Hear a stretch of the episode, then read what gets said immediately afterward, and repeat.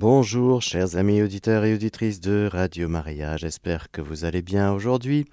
Dans la catéchèse d'aujourd'hui, nous allons parler du malheur. Eh oui. Eh oui, nous avons beaucoup parlé des béatitudes et du bonheur, et à l'inverse, il nous faudra voir aujourd'hui ce qui nous rend malheureux, tout simplement parce que la parole de Dieu en parle, la Bible, Jésus lui-même, et donc nous allons voir ça aujourd'hui. Plongeons sans plus attendre dans la catéchèse du jour, en la confiant à la Vierge Marie. Je vous salue Marie, pleine de grâce, le Seigneur est avec vous. Vous êtes bénie entre toutes les femmes, et Jésus, le fruit de vos entrailles, est béni. Sainte Marie, Mère de Dieu, priez pour nous pauvres pécheurs, maintenant et à l'heure de notre mort. Amen. Nous avons vu à la fin de la dernière catéchèse la réalité du mal, du mal moral qui entre dans le monde suite au péché. Dieu n'a pas commis de péché, provoqué le péché, voulu le péché, c'est l'homme qui, dans sa volonté libre, a choisi de se préférer, de préférer sa volonté à celle de Dieu. Écoutons un petit peu ce que nous dit Jésus dans le livre du ciel à Louisa Picaretta dans le tome 17, le 22 février 1925. Toutes les voies entre Dieu et l'homme étaient ouvertes et en vertu de notre volonté, nos bienfaits lui étaient acquis. Tout cela simplement parce que l'homme était notre Fils et notre image, une œuvre issue de nos mains et du souffle ardent de notre sein. Mais, ingrate, la volonté humaine ne voulut pas jouir des droits que nous lui avions accordés sur nos biens.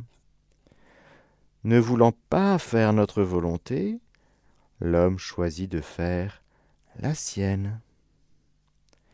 Et ce faisant, il a érigé des barrières et des clôtures, bloquant toutes ces voies que nous avions tracées pour lui.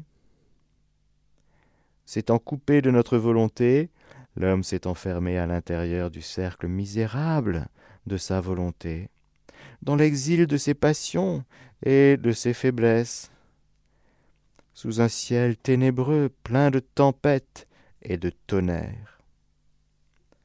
Pauvre enfant, submergé de tant de mots, MAUX voulu par lui. Chaque acte réalisé par la volonté humaine est une barrière dressée devant la mienne, une clôture empêchant l'union de nos volontés. Ainsi, la circulation des biens entre le ciel et la terre est interrompue. Il s'agit bel et bien pour nous de comprendre et de le savoir pour repérer dans nos cœurs, nos cœurs où se trouve cette intelligence, capacité de vivre, de repérer la vérité, de la choisir aussi, de vivre en vérité, de ce qui est vrai, et puis la volonté de choisir le bien, nous ne pouvons que choisir ce qui nous semble bien, ce que nous repérons comme bien, à raison de bien. Tous nos choix sont à raison de bien. Nous choisissons parce que le bien, parce que nous avons repéré que c'était le bien qu'il nous fallait. Et que nous y trouverions un avantage. Et voilà que nos premiers parents ont péché, certes, sous l'instigation, sous la, la pression de la tentation du tentateur. Mais c'est un choix volontaire, libre, que nos premiers parents ont posé, et puis, par la suite, tout péché sera fondamentalement une désobéissance, c'est-à-dire une préférence à ce que nous voulons nous plutôt que la volonté de Dieu qui est glissée dans notre cœur. Le Seigneur veut, nous incline toujours pour que nous puissions poser des actes dans sa grâce, dans sa volonté. Mais voilà que le malheur, non seulement le mal, mais le malheur, entre dans le monde et le malheureux par excellence, ce ne sera pas ni le dinosaure, ni le dodo, ni les étoiles, ni le ciel, ni le soleil. Toute la création est stupéfaite, certes, mais stupéfaite parce que l'homme ne vit plus selon ce qu'il devrait vivre, selon ce qu'il est.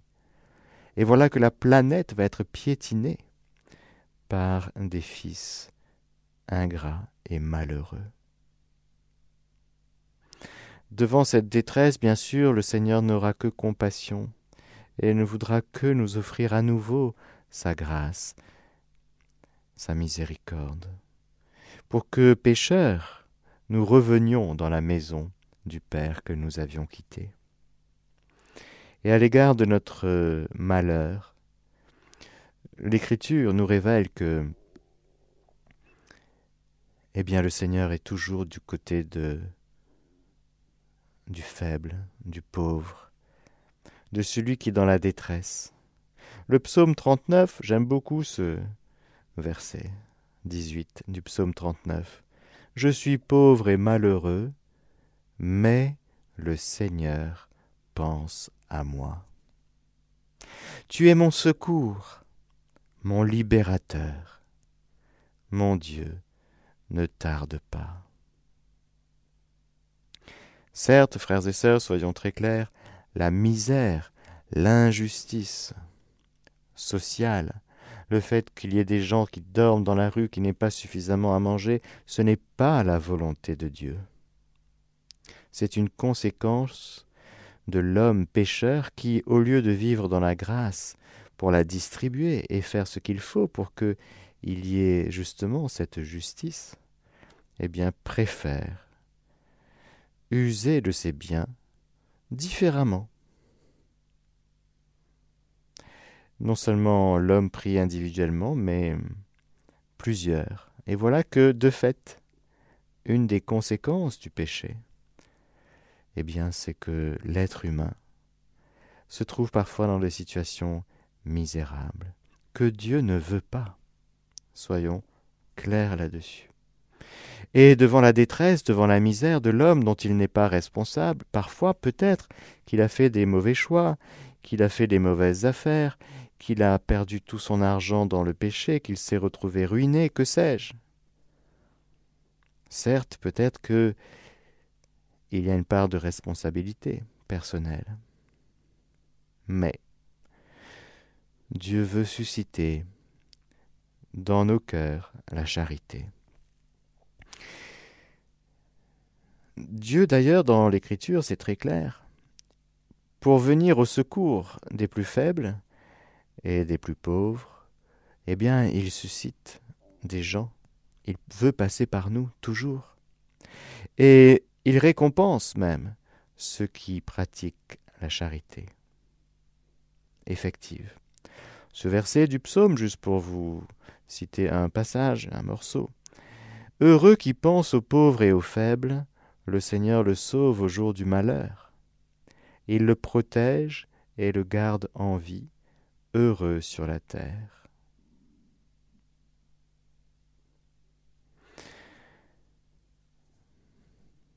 Parlons un petit peu maintenant, pour clôturer cette longue série de catéchèses sur les béatitudes. Vous savez que il y a les anti-béatitudes. Autrement dit, Jésus, dans Saint Matthieu chapitre 5, il ne parle que des béatitudes. Dans Saint Luc, il parle de quelques béatitudes au chapitre 6, mais rajoute à la suite quelques Plutôt que malédiction, je préfère anti-béatitude. Je vous cite. Nous sommes au chapitre 6 de Saint Luc, versets 24 et jusqu'à 26. Mais malheur à vous, les riches, car vous avez votre consolation. Malheur à vous qui êtes repus maintenant, car vous aurez faim. Malheur, vous qui riez maintenant, car vous connaîtrez le deuil et les larmes. Malheur, lorsque tous les hommes diront du bien de vous. C'est de cette manière, en effet, que leur père traitait les faux prophètes. Alors il faut bien comprendre ces paroles de Jésus, qui, sur le mont des béatitudes, vient de proclamer ce qu'il vit lui dans son cœur, cette béatitude, ces béatitudes, qui nous donnent de vivre, nous, lorsque nous sommes dans le Saint-Esprit, bien sûr, et nous comprenons tout à fait que, eh bien, à l'inverse, de bienheureux vous les pauvres de cœur, bienheureux vous les doux, etc., eh bien, nous comprenons que lorsque nous sommes riches de cœur, qu'est-ce que c'est qu'être riche de cœur? Heureux ceux qui ont une âme de pauvre, car le royaume des cieux est à eux. Eh bien, malheureux ceux qui ont une âme de riche. Avoir une âme de riche, c'est l'inverse de l'âme de pauvre, c'est-à-dire on ne dépend plus de Dieu, on ne compte plus sur Dieu. On compte sur nous-mêmes parce que nous avons les ressources qu'il faut. C'est le piège, tentation de ceux qui ont les moyens, toujours rechoisir cette dépendance fondamentale à l'égard de Dieu. Qu'as-tu que tu n'aies reçu? Rends grâce, rends grâce et partage. Pour éviter que tu emmagasines dans ton grenier et que tu dises mange, bois, profite de l'existence. Pauvre fou, tu es fou. Ce soir même, on te redemande ta vie et celui que tu auras accumulé pour toi-même au lieu de Dieu, au lieu du royaume de Dieu. Qui l'aura Nus nous sommes sortis du sein maternel, nus nous quittons cette terre, frères et sœurs.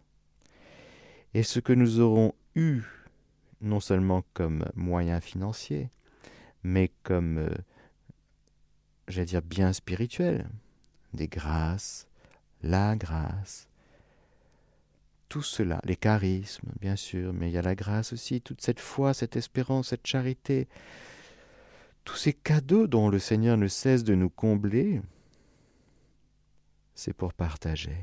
Alors le riche de cœur, c'est celui qui garde pour lui-même. Pourquoi? Parce qu'il a peur de manquer. Ah bon?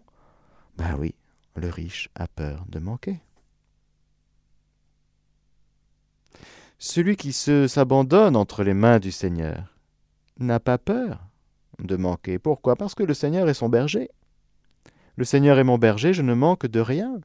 Mais si c'est moi-même mon berger, ou la conjoncture, économique, ou telle mesure, ou je sais pas quoi, l'extérieur, le contexte, bref, eh bien tout le temps il y aura une insécurité qu'il faudra essayer d'effacer pour se rassurer.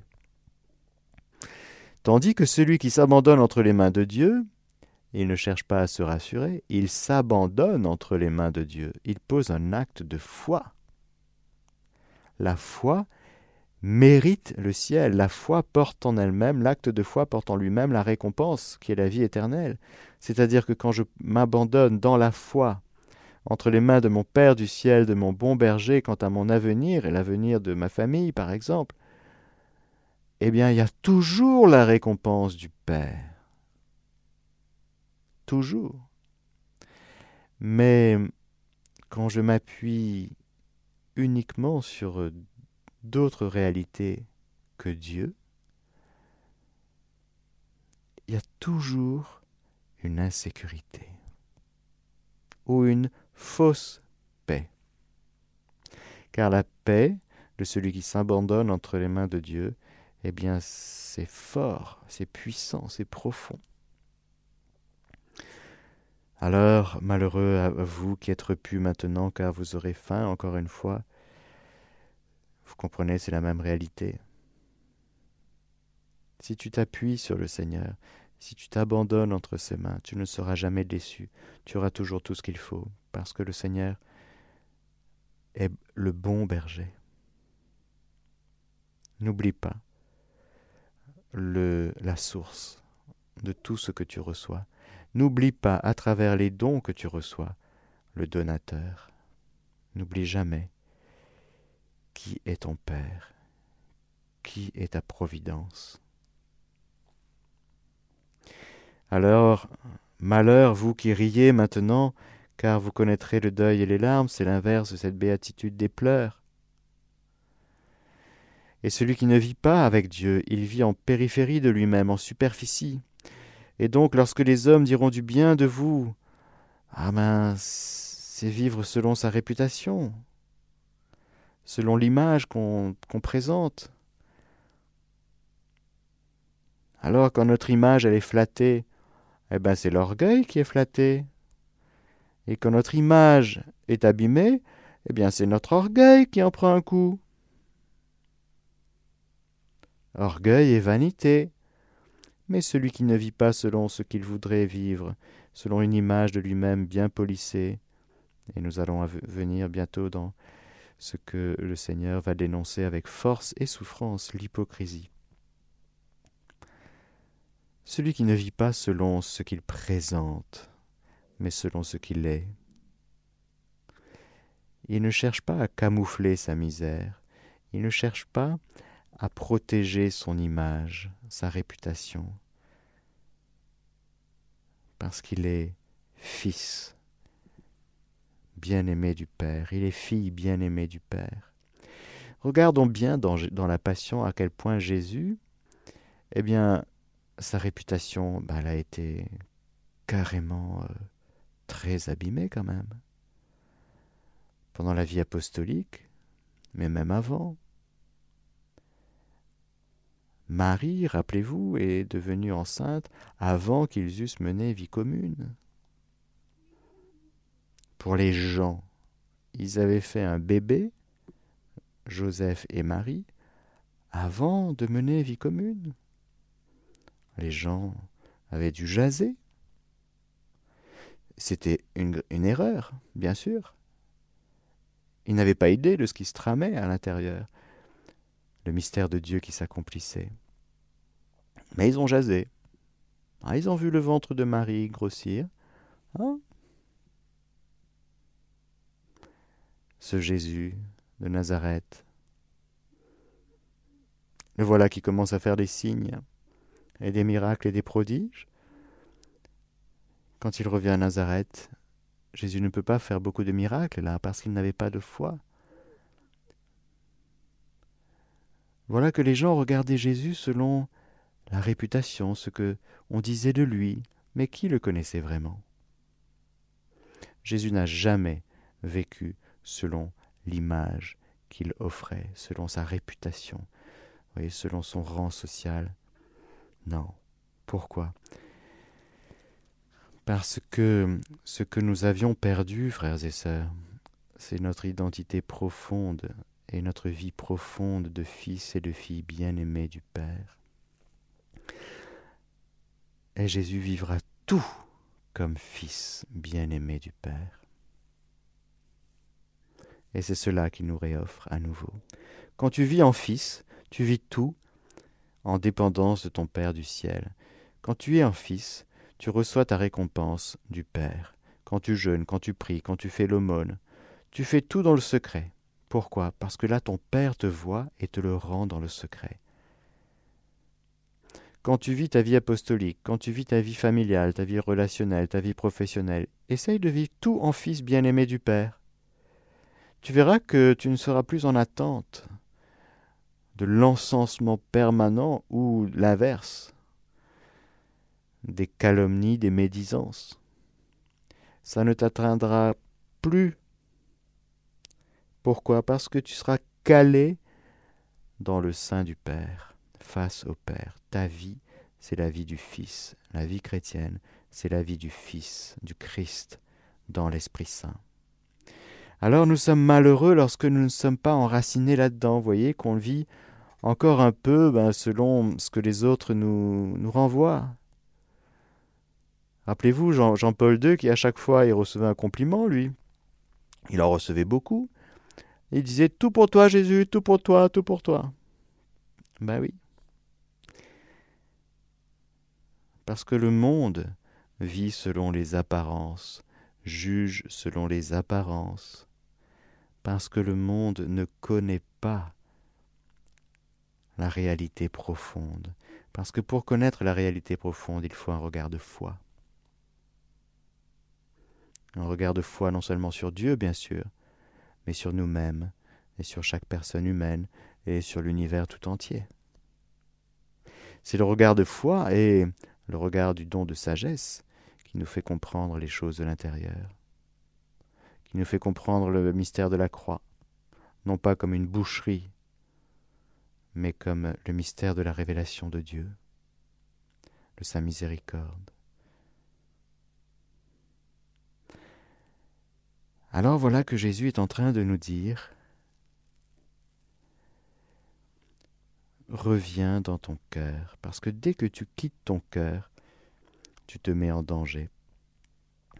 Et, frères et sœurs, allons du côté de, du chapitre 23 selon l'Évangile selon Saint Matthieu. Parce que là, Jésus a sept fois par sept fois, il y a autant sept béatitudes, vous voyez, il y a sept anti-béatitudes que Jésus proclame face aux scribes et aux pharisiens. C'est tout le chapitre 23, c'est assez impressionnant. Malheur à vous, scribes et pharisiens, hypocrites. Je vous propose de lire un, extrait du livre du ciel au tome 13, donc euh, le 22 novembre 1921. Et puis, je lirai un passage du chapitre 23 selon saint Matthieu.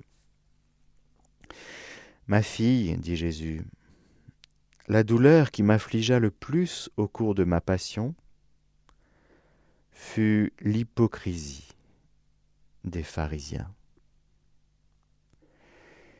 Ils feignaient la justice alors qu'ils étaient les plus injustes. Ils simulaient la sainteté, la rectitude et l'ordre, alors qu'ils étaient les plus pervertis, en dehors de toute règle et dans un total désordre pendant qu'ils feignaient d'honorer Dieu, ils s'honoraient eux-mêmes. Ils soignaient leurs propres intérêts, leur propre confort. La lumière ne pouvait entrer en eux, car leur hypocrisie en avait fermé toutes les portes. Leur vanité était la clé qui, à double tour, les enfermer dans leur mort et arrêter même toute faible lumière. Même l'idolâtre Pilate a trouvé plus de lumière que les pharisiens. Car tout ce qu'il a fait et dit découlait non d'une prétention, mais de la peur. Je me sens plus attiré par le pécheur, même le plus pervers, s'il n'est pas fourbe, que par ceux qui sont meilleurs, mais hypocrites. Oh, comme me dégoûte celui qui fait le bien en surface, prétend être bon, mais en qui le mal et l'intérêt égoïste sont camouflés. Pendant que ses lèvres prient, son cœur est loin de moi. Rappelez-vous cette parole de l'Écriture. Ce peuple m'honore des lèvres en parlant d'Israël, mais son cœur est loin de moi. Ah, les prières, ils en font. Hein.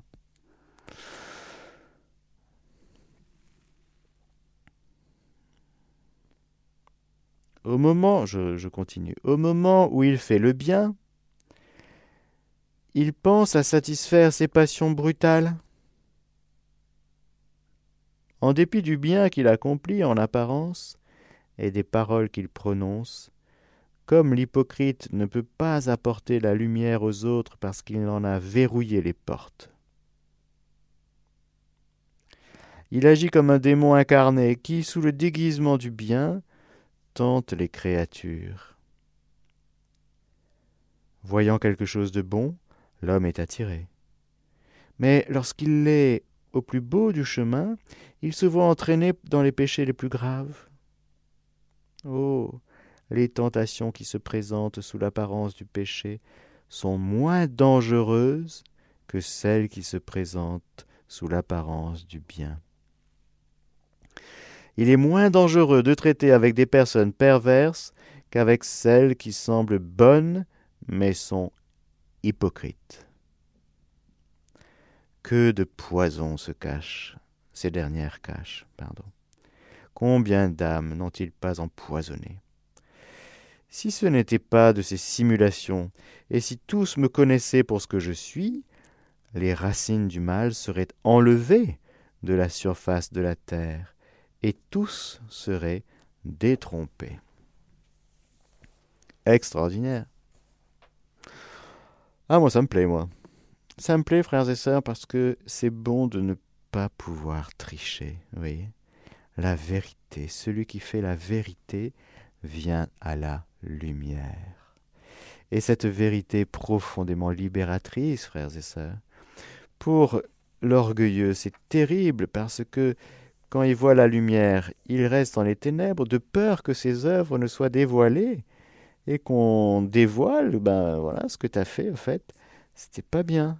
Puisque tu as fait, c'était, c'était pour toi. Hein, tu as fait, as fait tout ça pour toi.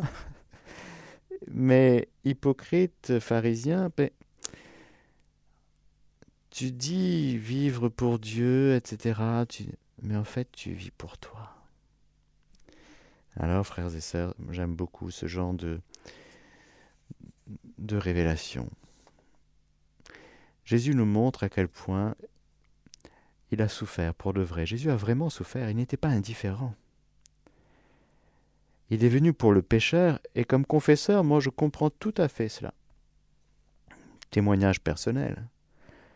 Un pécheur qui reconnaît ses gros péchés et qui fait œuvre de contrition, qui pleure, eh bien ne provoque dans le cœur du prêtre, normalement, et de Dieu toujours, eh bien que un déversement de miséricorde.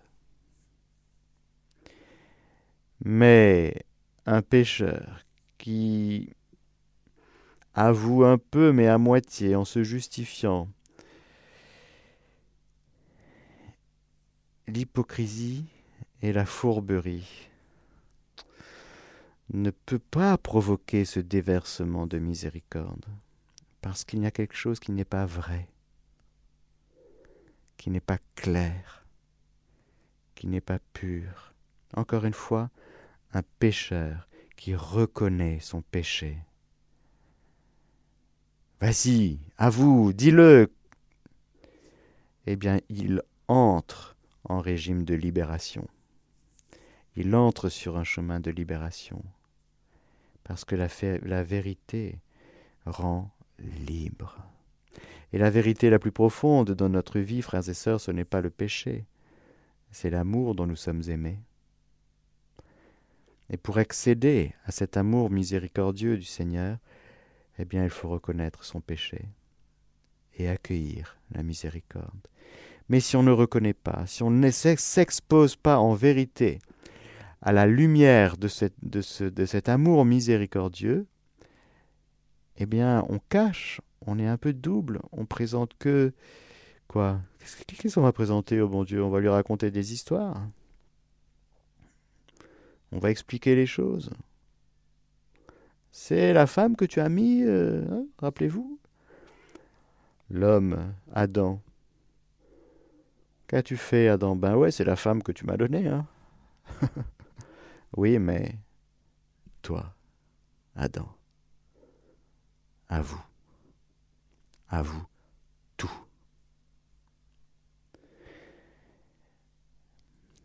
Alors voilà, frères et sœurs, ce qui nous rend malheureux. Nous sommes en train d'apprendre cette catéchèse ce qui nous rend malheureux pour ne plus l'être, bien sûr. Nous avons vu que c'était au fond l'attachement à notre volonté propre, l'attachement à notre image, à notre réputation, l'attachement à notre hypocrisie et la fourberie, c'est-à-dire euh, le manque de vérité, la cachotterie, peut-être la peur, la peur de Dieu, la peur d'être jugé, la peur d'être condamné. Ça nous rend malheureux. Pourquoi? Parce que la peur d'être condamné, c'est un manque de confiance en la miséricorde de Dieu. Ça nous rend malheureux. On n'est pas 100% sûr que Dieu puisse être miséricordieux avec nous. Peut-être pour des péchés véniels, mais pour tel ou tel péché dans ma vie. Il y a, je sais pas, un mois, un an, dix ans, cinquante ans, est-ce que vraiment le Seigneur m'a pardonné? Oui. Il faut faire très attention à ça, frères et sœurs, parce que lorsque nous allons quitter cette terre, il faudra être très clair là-dessus. Et avoir une foi en la miséricorde de Dieu à couper au couteau. Je préfère vous prévenir et vous aider. Ça se pratique maintenant. La confiance en la miséricorde de Dieu. C'est pas que des mots du bout des lèvres. Parce que si tu ne fais pas une confiance totale, à 100%, en la miséricorde de Dieu, la porte du ciel ne sera pas entièrement ouverte. Pourquoi? Parce que c'est toi qui n'es pas sûr de vouloir y aller. Pour aller au ciel, il faut se jeter corps et âme dans les bras de Jésus miséricordieux. Il faut rien laisser. faut tout donner, sans exception. Alors les pharisiens, les scribes, ils sont hypocrites parce qu'ils cachent. Vous voyez Déjà, ils aiment l'argent. Il est dit que ils aimaient l'argent. Ils aimaient leur réputation. Et comme ce sont des gens religieux qui sont investis d'un devoir de transmission de la Torah, d'enseignement, eh bien, ils ne s'alignent pas du tout sur euh, ce qu'ils enseignent. Et pour terminer, je vais vous lire ce que Jésus dit d'eux. Malheur à vous, scribes et pharisiens hypocrites, vous fermez aux hommes le royaume des cieux. Vous n'entrez certes pas vous-même, et vous ne laissez même pas entrer ceux qui le voudraient. Malheur à vous, scribes et pharisiens hypocrites, qui parcourez mers et continents pour gagner un prosélyte. Et quand vous l'avez gagné, vous le rendez digne de la géhenne deux fois plus que vous.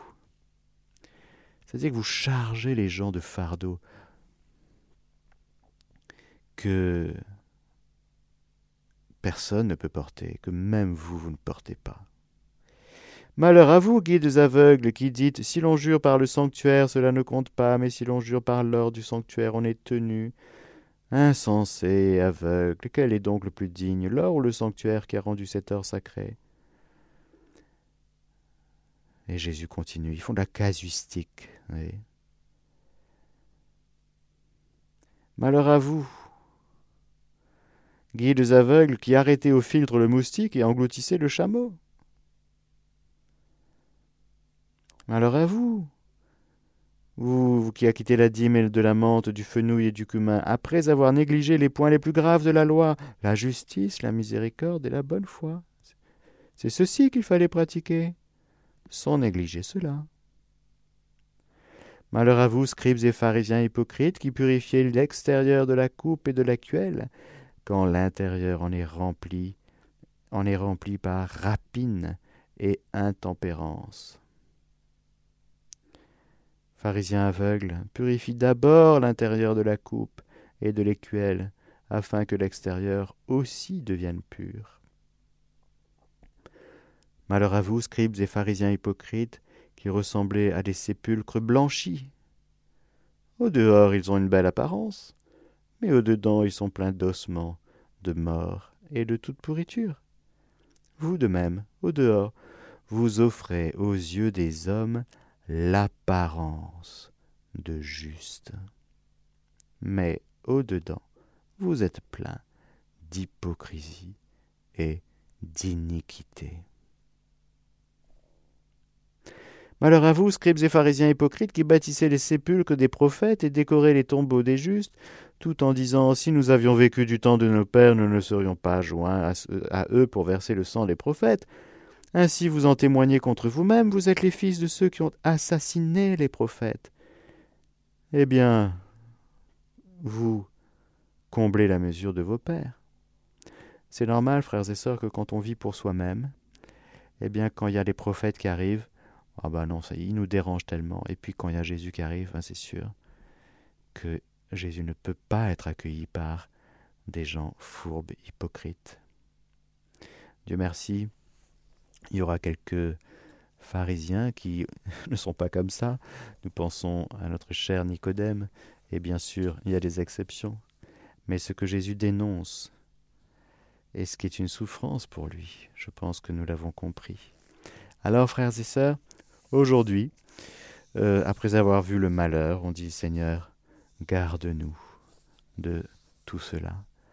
Et merci de venir nous purifier de l'intérieur pour que, eh bien, nous soyons de plus en plus enracinés dans cette vie de fils et de filles bien-aimés du Père, certes imparfaits, encore en chemin, mais déjà établis dans ce bonheur de t'appartenir et de vivre avec toi pour toujours. Amen. Alléluia. Que le Seigneur vous bénisse et vous garde, le Père, le Fils et le Saint-Esprit. Amen. Chers auditeurs de Radio Maria, c'était la catéchèse du Père Mathieu que vous pouvez réécouter en podcast sur notre site internet www.radiomaria.fr.